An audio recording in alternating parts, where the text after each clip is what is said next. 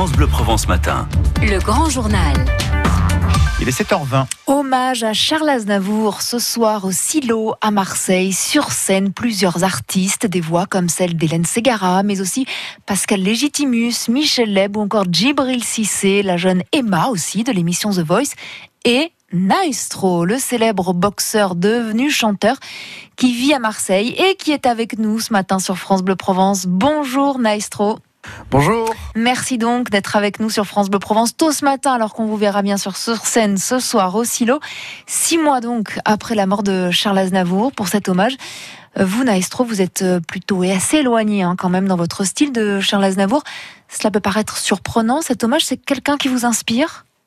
Bien sûr, bien sûr, Charles Aznavour, qui ne connaît pas ses musiques et, euh, et puis que ce soit euh, nous, donc quand je dis nous, c'est-à-dire euh, moi en tant que nouvelle génération, euh, parce que je, je, me considère encore comme une nouvelle génération dans, dans, la musique et puis je suis assez jeune, euh, oui. comme, comme nos parents, nos parents aussi ont été bercés par, par ces musiques-là. Et, euh, mmh. et puis voilà, c'est, c'est, on, a, on, a, on a tous perdu quelqu'un de cher. Mmh, oui. Charles Aznavour qui était euh, aussi très attaché euh, à Marseille, c'est ici que ses, ses, parents sont arrivés après avoir échappé au, au génocide arménien.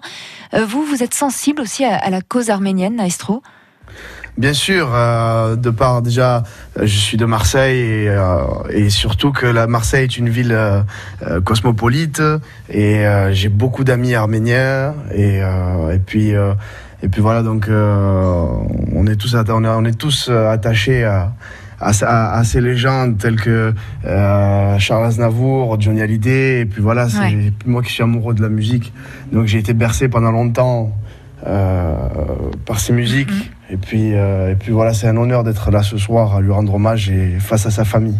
Alors vous devez avoir aussi un, un peu la pression, on imagine, hein, d'être sur scène pour cet hommage. Charles Aznavour, c'est un monument de la chanson française.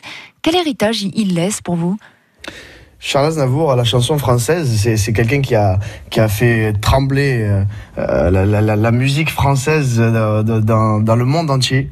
Euh, et puis, et puis c'est quand même une, euh, c'est quand même quelqu'un que je, j'admire énormément parce que c'est le, le, le, symbole de la persévérance. D'ailleurs, il le dit à travers ses musiques.